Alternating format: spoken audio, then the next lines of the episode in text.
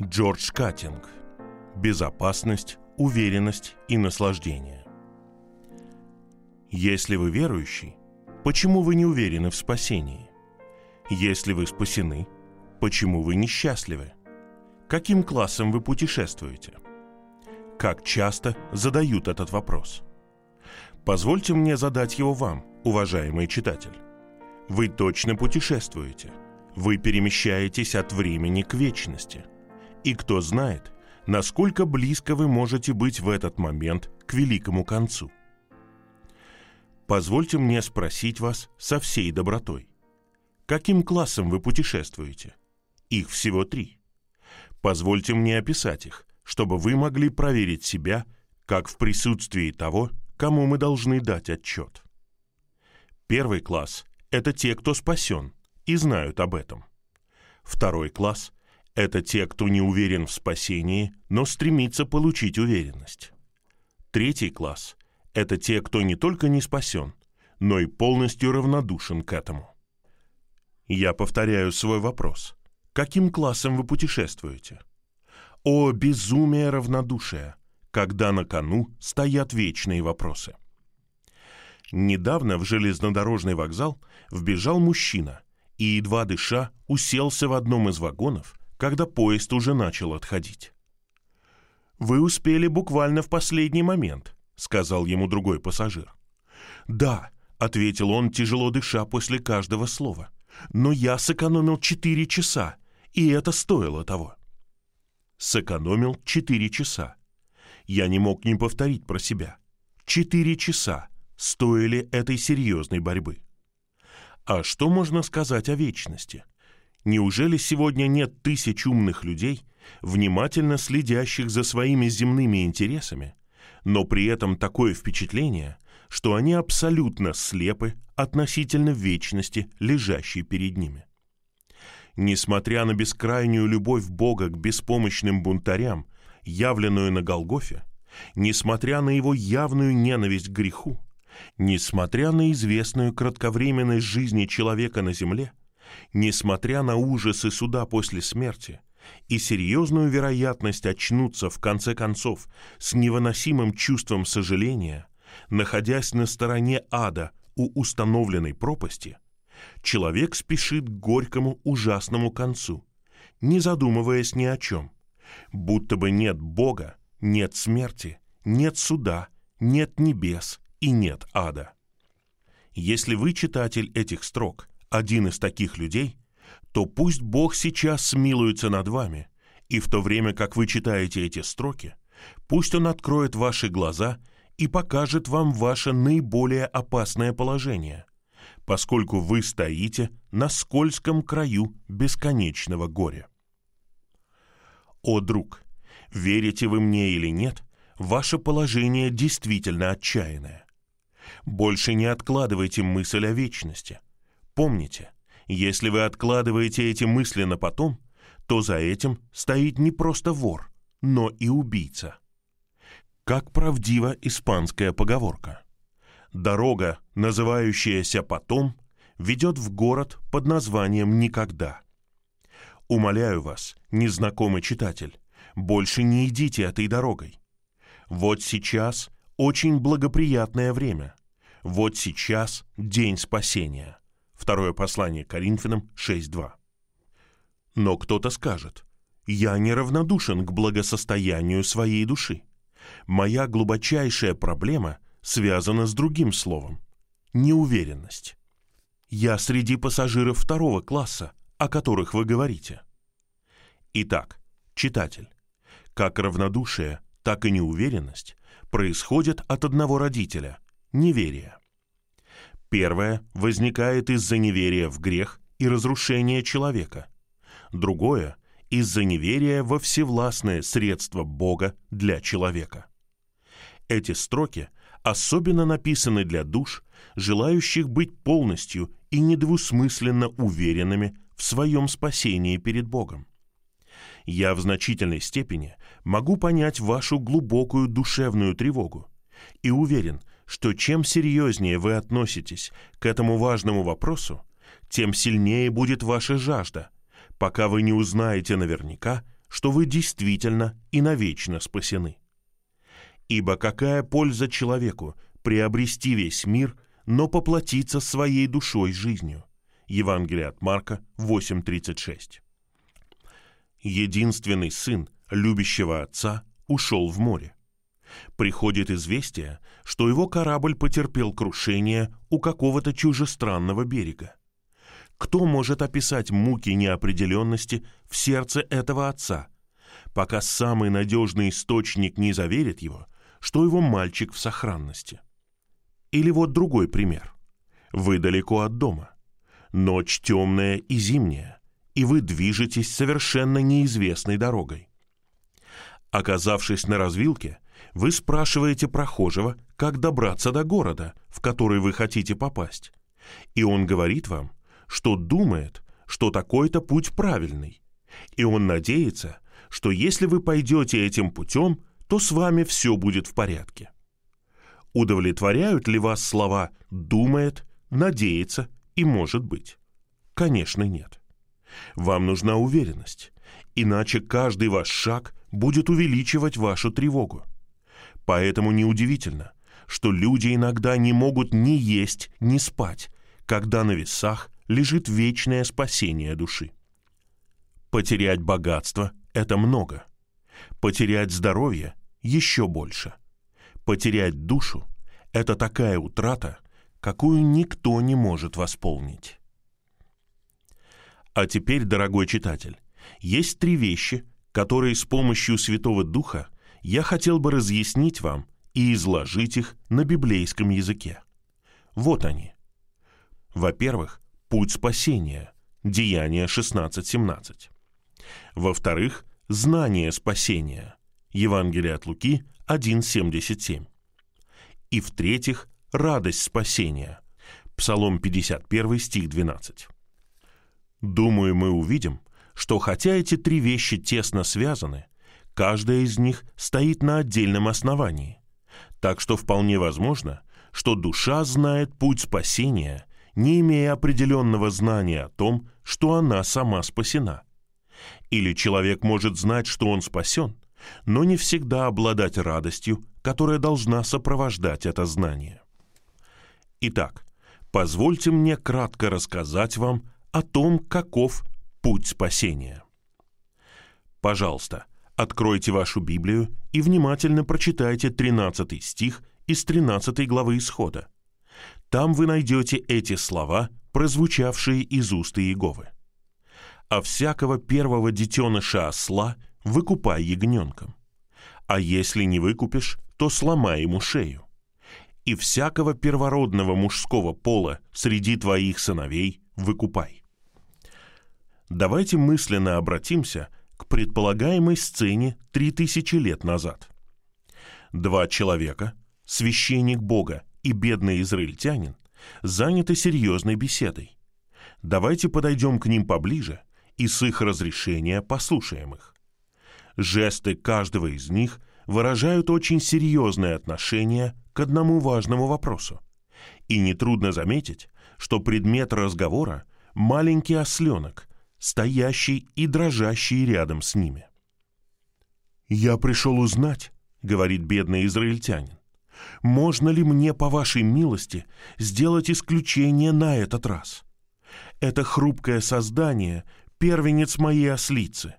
И хотя я прекрасно знаю, что говорит закон Божий об этом, я надеюсь, что мне будет явлено милосердие, и жизнь осленка будет сохранена. Я всего лишь бедняк в Израиле, и едва ли могу позволить себе потерять этого молодого осленка. Но, твердо отвечает священник. Закон Господа ясен и недвусмыслен. А всякого первого детеныша осла выкупай ягненком. А если не выкупишь, то сломай ему шею. Где ягненок? «Ах, господин, у меня нет ягненка». «Тогда пойди, купи его и вернись. Или осленку нужно будет обязательно сломать шею. Умереть должен или ягненок, или осел». «Увы, тогда все мои надежды разбиты», — восклицает бедняк. «Ведь я слишком беден, чтобы купить ягненка». Пока продолжается эта беседа, к ним присоединяется третий человек. И, услышав историю бедняка, он обращается к нему и ласково говорит. «Не унывай, я могу позаботиться о твоей нужде». И продолжает.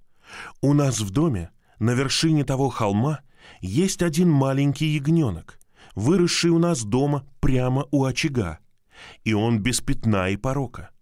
Он ни разу не уходил блуждать из дома и пользуется по всей справедливости наивысшей любовью всех домашних. Я приведу этого ягненка. И он бежит вверх по холму. Вскоре вы видите, как он аккуратно ведет нежное маленькое существо вниз по склону. И вскоре и ягненок, и осленок стоят рядом друг с другом. Затем ягненка привязывают к жертвеннику, его кровь проливается, и огонь поглощает его. Праведный священник теперь обращается к бедняку и говорит, «Теперь ты можешь свободно забрать своего маленького осленка домой и быть в безопасности. Ему больше не нужно ломать шею.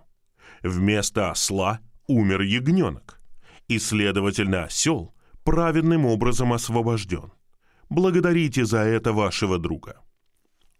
Теперь, бедная обеспокоенная душа, можете ли вы в этом увидеть, как сам Бог изображает спасение грешника?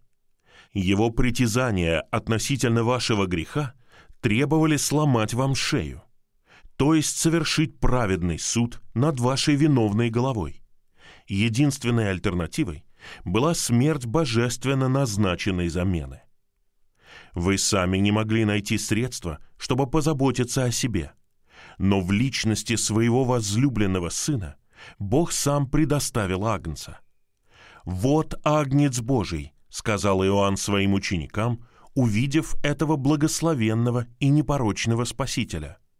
«Вот Агнец Божий, который уносит грех мира». Евангелие от Иоанна 1.29. Он шел на Голгофу, как ягненок, которого ведут на заклание. Книга пророка Исаия 53.7. И там он один раз пострадал за грехи, праведный за неправедных, чтобы привести вас к Богу. Первое послание Петра 3.18. Он был отдан за наши проступки и воскрешен для нашего оправдания. Послание к римлянам 4.25 так что Бог не поступается ни одной черточкой своих праведных, святых требований относительно греха, когда Он оправдывает, то есть оправдывает от всякого обвинения в виновности, нечестивого грешника, верующего в Иисуса. Послание к римлянам 3.26. Благословен Бог за такого Спасителя, за такое спасение. Ты веришь в Сына Божьего? Хорошо, отвечаете вы. Как осужденный грешник, я нашел в нем того, кому я могу довериться со всей безопасностью. Я верю в него. Тогда я могу вам сказать, что полная цена его жертвы и смерти, как оценивает ее Бог, он применяет ее к вам точно так же, как если бы вы сами все это осуществили. О, какой чудесный путь спасения! Разве это не великий, величественный и благочестивый путь, путь, достойный самого Бога? Удовлетворение его собственного сердца любви, слава его драгоценного Сына и спасение грешника – все это связано воедино. Какое сочетание благодати и славы! Благословен Бог и Отец нашего Господа Иисуса Христа, который устроил так, что его возлюбленный Сын осуществил всю работу и получил всю хвалу. А мы с вами, бедные виновные существа, поверив в Него, должны получить не только благословение, но и наслаждение блаженным общением благословенного во веки веков. «Возвеличивайте Иегову со мной, и возвысим Его имя вместе». Псалом 34, стих 3. Но, возможно, вас беспокоит следующий вопрос. Почему, если я действительно не доверяю себе и собственным делам, а полностью полагаюсь на Христа и работу Христа, у меня нет полной уверенности в своем спасении? Вы говорите, Если сегодня мои чувства подтверждают мое заявление, что я спасен, то на завтра эти же чувства уничтожают всякую надежду, и я остаюсь как корабль, носимый бурей без какого-либо якоря. Вот в этом и состоит ваша ошибка. Вы когда-нибудь слышали о капитане, который пытается опустить якорь внутрь корабля? Никогда. Якорь всегда опускают за борт, наружу. Возможно, вы совершенно уверены, что именно смерть Христа дает вам безопасность. Но вы думаете, что именно то, что вы чувствуете, дает вам уверенность. Теперь снова возьмите свою Библию, потому что я хочу, чтобы вы увидели из Слова Божьего, что Бог дает человеку знание спасения. Прежде чем вы обратитесь к стиху, на который я попрошу вас очень внимательно посмотреть, и который говорит о том, на основании чего верующий должен знать, что у него есть вечная жизнь, позвольте мне процитировать этот стих искаженным образом, так, как его часто представляет человеческое воображение. Эти радостные чувства я дал вам, верующим в имя Сына Божьего, чтобы вы знали, что вы имеете вечную жизнь. А теперь откройте свою Библию и сравните это с блаженным и неизменным Словом Бога. И пусть Он дарует вам сказать от всего сердца вместе с Давидом. «Я ненавижу тех, кто раздвоен в мыслях, а Твой закон люблю». Псалом 119, стих 113. Этот стих, который был только что процитирован неверно, находится в первом послании Иоанна 5.13. «Я написал вам это, чтобы вы знали, что вы имеете вечную жизнь, тем, кто верит в имя Сына Божьего. Как первенцы тысяч Израиля узнавали наверняка, что они в безопасности в ночь Пасхи и суда над Египтом. Давайте зайдем в два из их домов и послушаем, что они говорят. Мы видим, что в первом доме, в который мы входим, все трясутся от страха и мрачного предчувствия почему они такие бледные и почему они трепещут. Мы спрашиваем, и первенец сообщает нам, что ангел смерти идет по земле и что он не совсем уверен, как будут обстоять дела с ним в этот важный момент. «Когда истребляющий ангел пройдет мимо нашего дома, — говорит он, — и ночь суда закончится, тогда я буду знать, что я в безопасности. Но я не могу понять, как я могу быть абсолютно уверен в этом до этого момента? Я слышал, что соседи считают себя уверенными в спасении. Но на наш взгляд, это слишком большая самоуверенность. Единственное, что я могу сделать во время этой долгой и мрачной ночи, это надеяться на лучшее. Но, спрашиваем мы, разве Бог Израиля не дал путь безопасности своему народу? Верно, — отвечает он, — «и мы воспользовались этим путем спасения. Кровью однолетнего ягненка, без пятна и порока, мы должным образом покропили при помощи иссопа на перекладину и косяки дверей. Но мы все равно не полностью уверены в том, что с нами все будет в порядке. Теперь давайте оставим этих сомневающихся, обеспокоенных людей и войдем в следующую дверь. Какой поразительный контраст сразу бросается нам в глаза. На каждом лице читается покой. Вот они стоят с припоясанными чреслами и посохом в руке и едят испеченного на огне ягненка. В чем причина всего этого спокойствия в такую серьезную ночь? Вот, говорят они все, мы лишь ждем приказа Иеговы выходить, и тогда мы распрощаемся с жестоким бичом надсмотрщика и рабским трудом в Египте. Но подождите, вы разве забыли, что это ночь суда над Египтом? Мы прекрасно это знаем, но наш первенец в безопасности. Мы окропили косяки кровью в соответствии с волей нашего Бога. Но то же самое было и в соседнем доме, возражаем мы. Но все они обеспокоены потому что все они не уверены в своей безопасности. «Послушайте», — решительно отвечает семья первородного, «у нас есть нечто большее, чем крапление кровью. У нас есть непреложное Слово Божье об этом. Бог сказал, «Когда я увижу кровь, я пройду мимо вас». Исход 12.13. Бог удовлетворен кровью снаружи, а мы удовлетворены Его словом внутри. Крапление кровью дает нам безопасность. Изреченное слово дает нам уверенность. Может ли что-либо дать нам большую безопасность, чем крапление кровью? Или большую уверенность, чем его изреченное слово? Ничто. Ничто. Теперь, читатель, позвольте мне задать вам вопрос. Какой из этих двух домов, как вы думаете, был в большей безопасности? Вы скажете, что второй, где у всех был такой покой? Нет, тогда вы не правы. Они оба в одинаковой безопасности. Их безопасность зависит от того, что Бог думает о крови снаружи, а не от состояния их чувства внутри.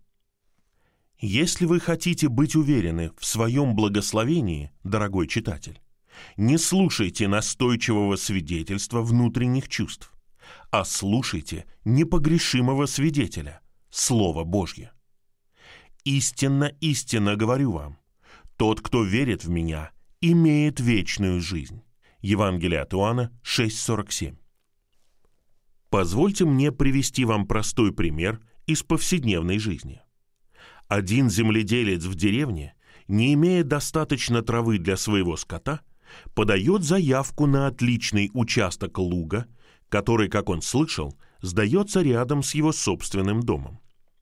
Долгое время он не получает ответа от собственника.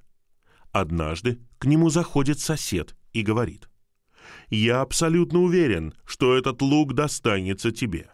Разве ты не помнишь, как в прошлом году на Рождество он прислал тебе особый подарок — дичь? И как он доброжелательно кивнул тебе, проезжая мимо на днях в карете. И такие слова наполняют разум земледельца доброй надеждой. На следующий день другой сосед встречает его и в ходе разговора говорит, «Боюсь, у тебя нет никаких шансов получить этот лук. На него подал заявку мистер такой-то, такой-то. И ты не можешь не знать, как любит его Сквайр, и как он часто бывает у него в гостях и так далее. И радужные надежды бедного земледельца разбиваются о землю и лопаются, как мыльные пузыри. Один день его надежды сменяется следующим днем мучительных сомнений. Вскоре приходит почтальон, и сердце земледельца начинает учащенно биться, когда он вскрывает письмо, потому что он видит по почерку, что оно от самого Сквайра. Посмотрите, как меняется его лицо, когда он читает и перечитывает это письмо. Тревожное напряжение переходит в открытую радость. «Теперь вопрос решен», — восклицает он своей жене. «Больше нет сомнений и страхов насчет этого». Сквайр говорит, что лук мой на такой срок, сколько мне потребуется на самых приемлемых условиях, и мне этого достаточно. Мне уже не важно мнение других людей. Его слово все решило. Как много бедных душ находится в таком же состоянии, что и у этого бедного, обеспокоенного земледельца. Их кидают и обескураживают мнения людей или мысли и чувства их собственного коварного сердца. И только когда они примут Слово Божье, как Слово Божье, уверенность займет место сомнения и неизвестности. Когда говорит Бог, должна быть уверенность, независимо от того, провозглашает ли он осуждение неверующего или спасение верующего. «Навеки Иегова утверждено Твое Слово на небе». Псалом 119, стих 89 и для верующего с простым сердцем его слово решает все. Неужели он сказал и не сделает? Или говорил и не установит того? Числа 23.19. Мне аргументы не нужны. и не нужны слова. Я знаю, умер мой Иисус, Он умер за меня. Верующий может добавить, и именно так говорит Бог. Но как я могу быть уверенным, что у меня правильный вид веры? На этот вопрос может быть только один ответ. Возложили ли вы свое доверие на правильную личность, на благословенного Сына Божьего? Вопрос не в количестве вашей веры, а в надежности личности, которой человек доверяется. Один человек держится за Христа, как будто он тонет. Другой лишь касается края его одежды. Но грешник, подобный первому, находится не в большей безопасности, чем подобный второму. Они оба сделали одно и то же открытие, а именно, что в человеке нельзя положиться ни на что, и что они могут безопасно довериться Христу, спокойно положиться на Его Слово и уверенно покоиться на вечной действенности Его завершенной работы. Вот что означает верить в Него. Истинно, истинно говорю вам, тот, кто верит в Меня, имеет вечную жизнь. Евангелие от Иоанна 6.47. В этом случае, мой читатель, убедитесь в том, что ваша уверенность не возлагается на ваше самоулучшение, на ваше религиозное служение, на ваши благочестивые чувства под воздействием религиозных влияний, на ваше нравственное воспитание с детства или на что-либо подобное. Вы можете иметь самую сильную веру в любое из этих качеств или во все сразу, и все равно погибнуть навеки. Не обманывайте себя каким-либо желанием красоваться в плоти. Самая слабая вера в Христа спасает навечно, в то время как самая сильная вера во что-либо еще есть лишь плод обманутого сердца. Это покрытые листвой веточки, разложенные нашим врагом над бездной вечной погибели.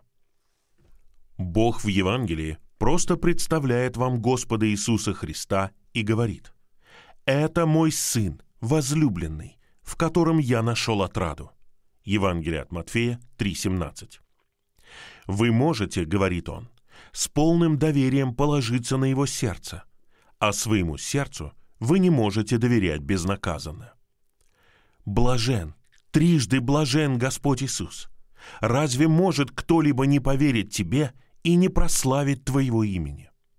Я действительно верю в Него, сказала мне однажды одна душа с печальным лицом. Но когда меня спрашивают, спасена ли я, я не люблю говорить «да», потому что боюсь солгать.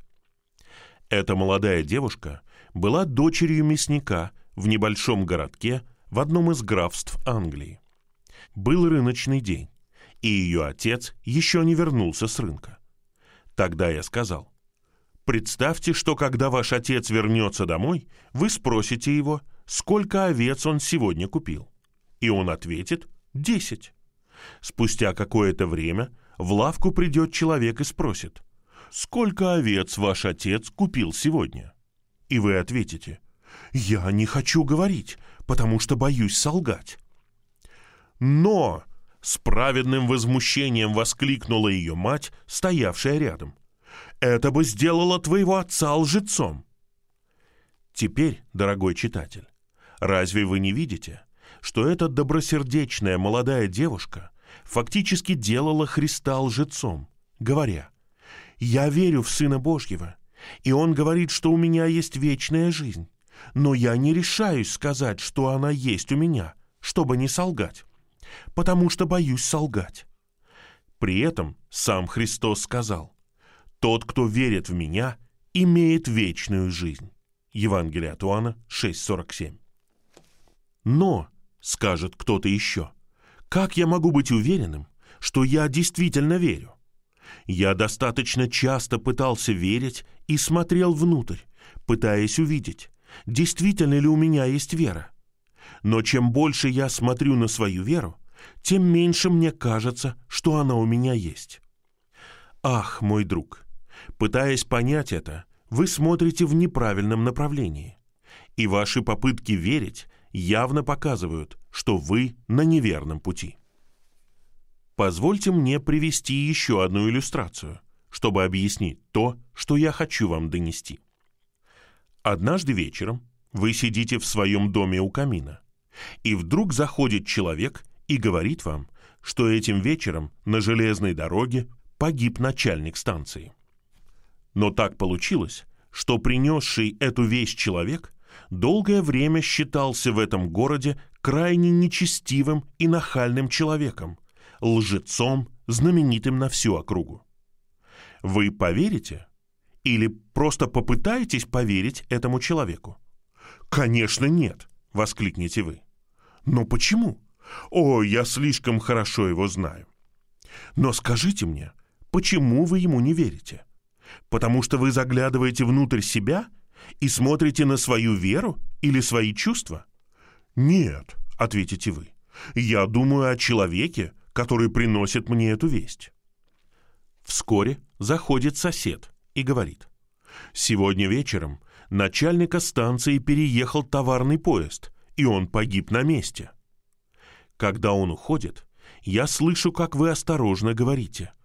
«Ну, теперь я почти верю, потому что, насколько я помню, этот человек обманул меня лишь один раз в жизни, хотя я знаю его давно, с самого детства». Но я снова спрашиваю. «Вы почти верите ему, потому что вы смотрите на свою веру?» «Нет», — повторяете вы, — «я знаю характер того, кто принес мне эту весть». Теперь, едва этот человек покидает вашу комнату, как входит третий человек, ваш друг, и приносит вам ту же печальную весть, что и первый. Но на этот раз вы говорите, «Теперь, Джон, я верю в это. Поскольку это говоришь мне ты, я могу в это поверить». Я снова задаю свой вопрос, который, как вы помните, является лишь повторением вашего собственного – на каком основании вы так беспрекословно верите вашему другу Джону? На основании того, кем и чем является Джон, отвечаете вы. Он никогда меня не обманывал, и я не думаю, что он когда-либо меня обманет. Итак, точно таким же образом я знаю, что я верю в Евангелие из-за того, кто принес мне эту весть. Если мы принимаем свидетельство людей, то свидетельство Бога больше, потому что это свидетельство Бога, которым Он засвидетельствовал о Своем Сыне. Тот, кто верит в Сына Божьего, имеет свидетельство в самом себе. Кто не верит Богу, тот сделал его лжецом, потому что не поверил в свидетельство, которым Бог засвидетельствовал о Своем Сыне. Первое послание Иоанна, глава 5, стихи 9 и 10.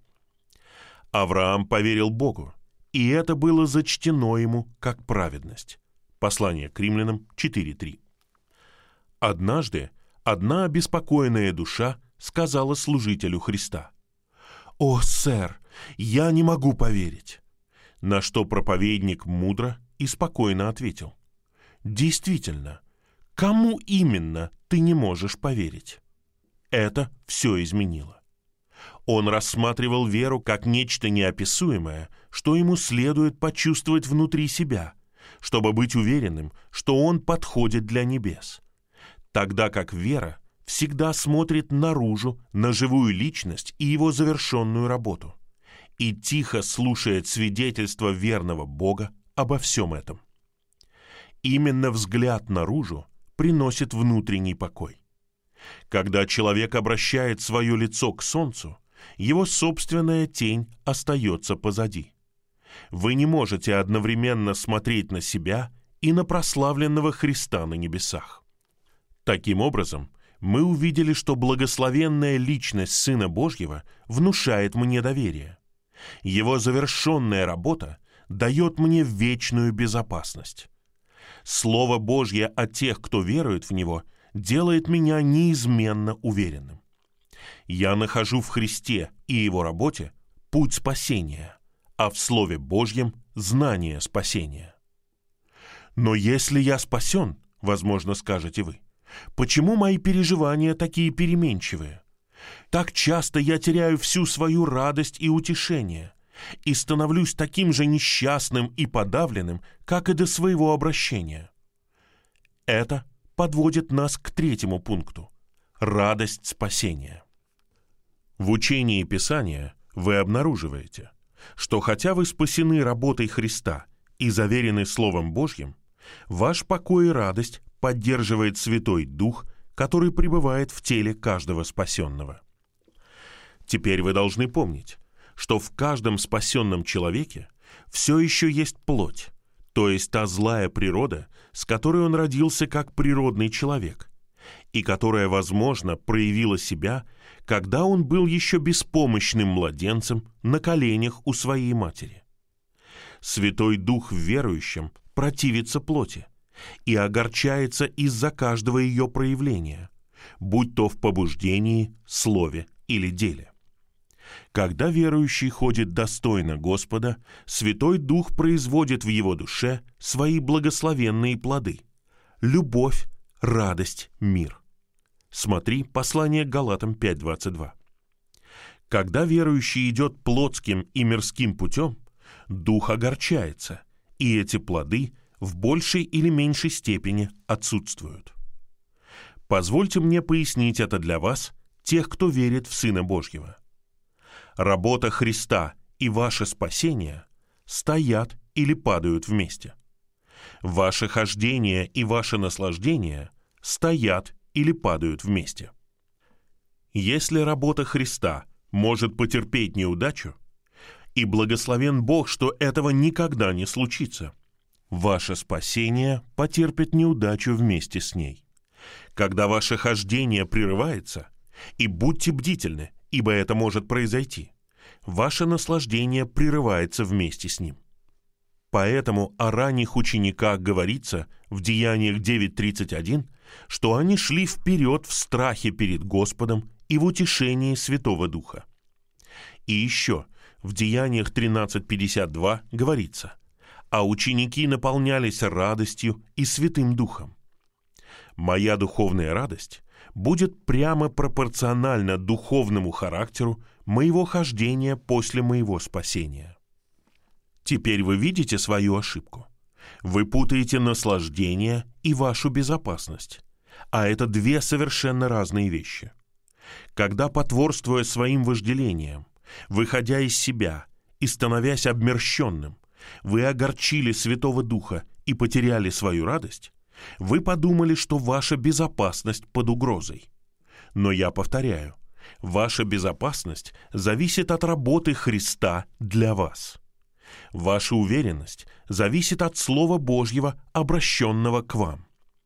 Ваше наслаждение зависит от того, что вы не огорчаете Святого Духа, находящегося в вас. Когда, будучи детьми Божьими, вы что-то делаете и огорчаете Святого Духа Божьего, ваше общение с Отцом и Сыном временно прекращается. И только когда вы судите себя и исповедуете свои грехи, радость общения восстанавливается. Предположим, ваш ребенок виновен в каком-то проступке. По его лицу очевидно, что с ним что-то не так. Полчаса назад он наслаждался прогулкой с вами по саду, восхищаясь тем, что нравится вам, и наслаждаясь тем, чем наслаждаетесь вы. Другими словами, он находился в общении с вами. Его чувства и симпатии совпадали с вашими. Но теперь все изменилось, и как капризный и непослушный ребенок он стоит в углу, будучи воплощением страдания.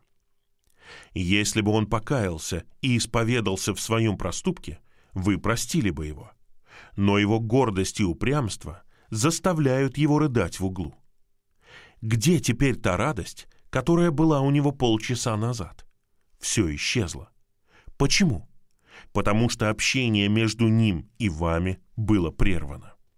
Что стало с родственными отношениями, которые существовали между вами и вашим сыном полчаса назад? Они тоже исчезли? Они разорвались или прервались? Конечно, нет. Его взаимоотношения с вами зависят от его рождения, а его общение зависит от его поведения.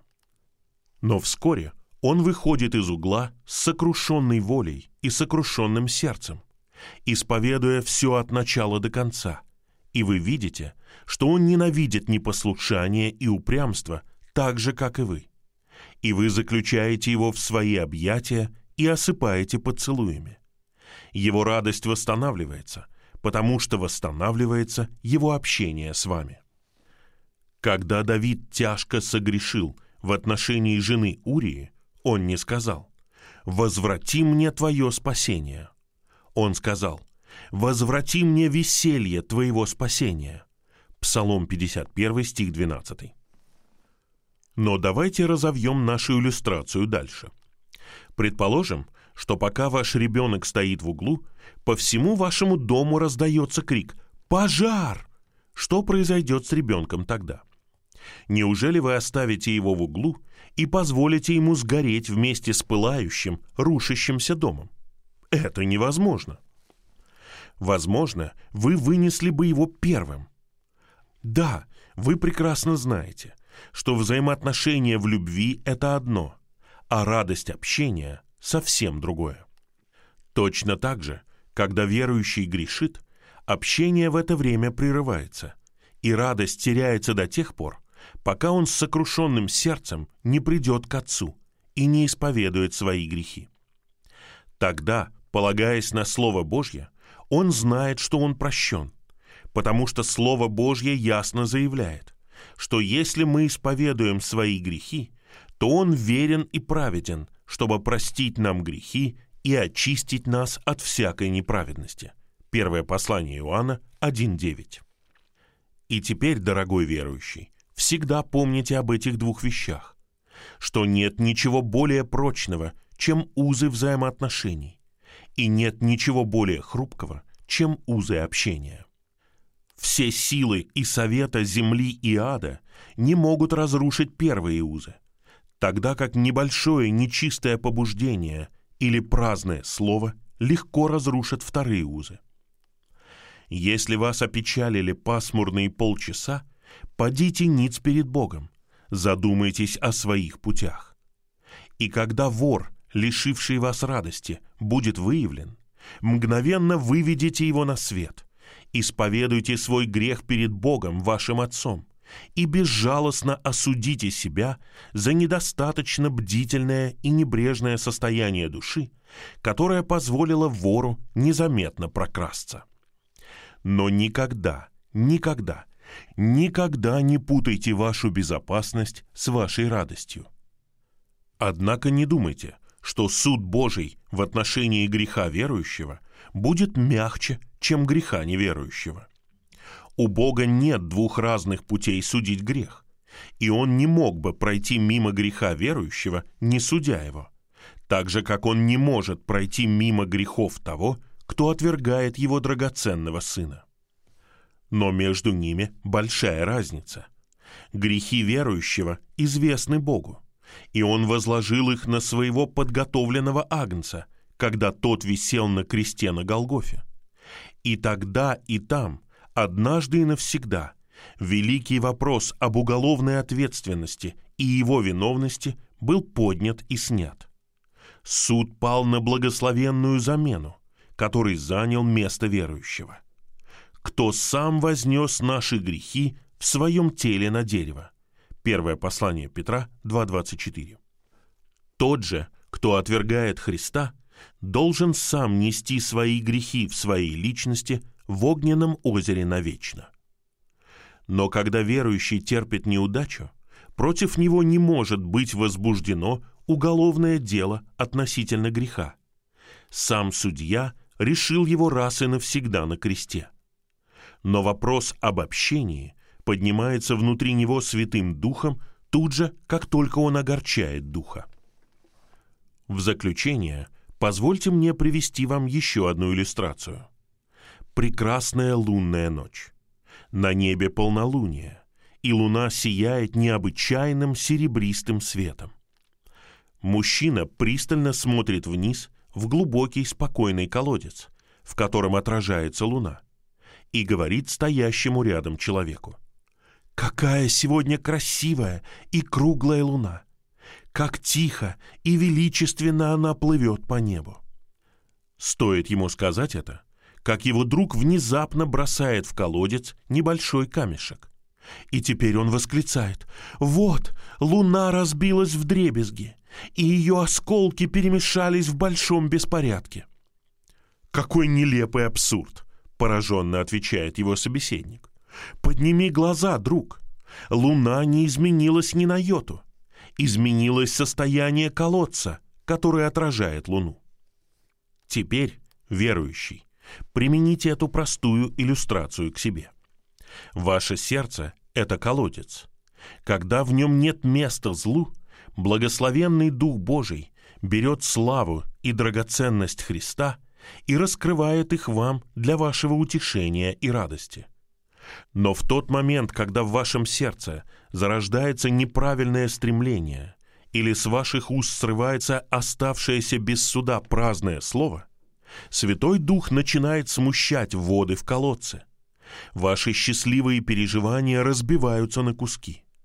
И вы внутри становитесь беспокойными и встревоженными, пока с сокрушенным духом перед Богом вы не исповедуете свой грех, то, что принесло беспокойство, и тем самым не вернетесь к спокойной, сладостной радости общения. Но когда ваше сердце пребывает в таком беспокойстве, позвольте спросить вас, изменилась ли работа Христа? Нет, нет. Тогда ваше спасение тоже не изменилось. Изменилось ли Слово Божье? Конечно, нет. Тогда уверенность в вашем спасении тоже не изменилась. Но что изменилось? Изменилось действие Святого Духа в вас.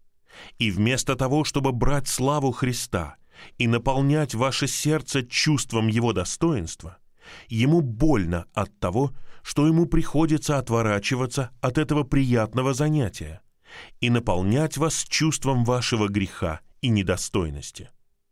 Он отнимает у вас нынешнее утешение и радость, пока вы не осудите и не устраните это зло, которое Он осуждает и которому Он противится.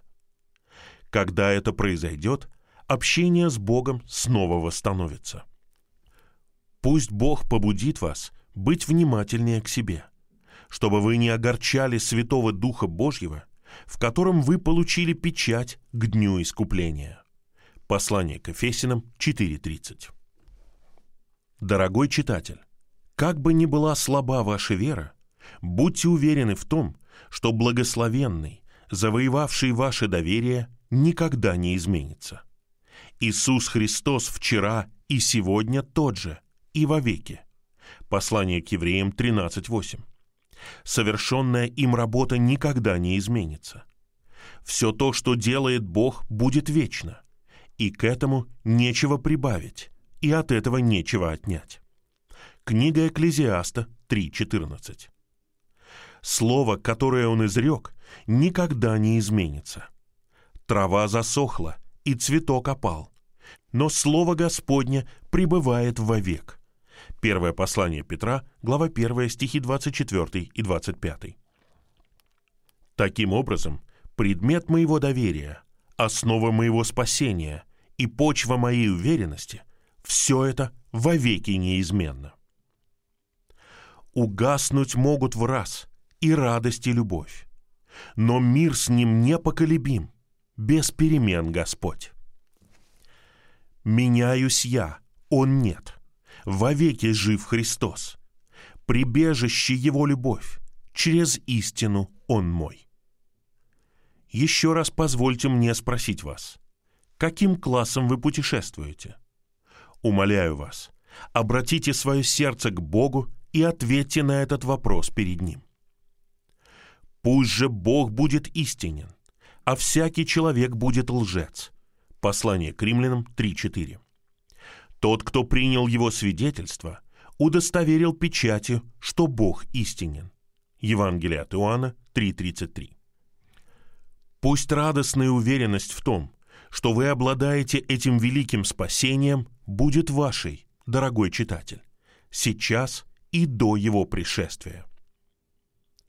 Я написал вам это, чтобы вы знали, что вы имеете вечную жизнь, тем, кто верит в имя Сына Божьего.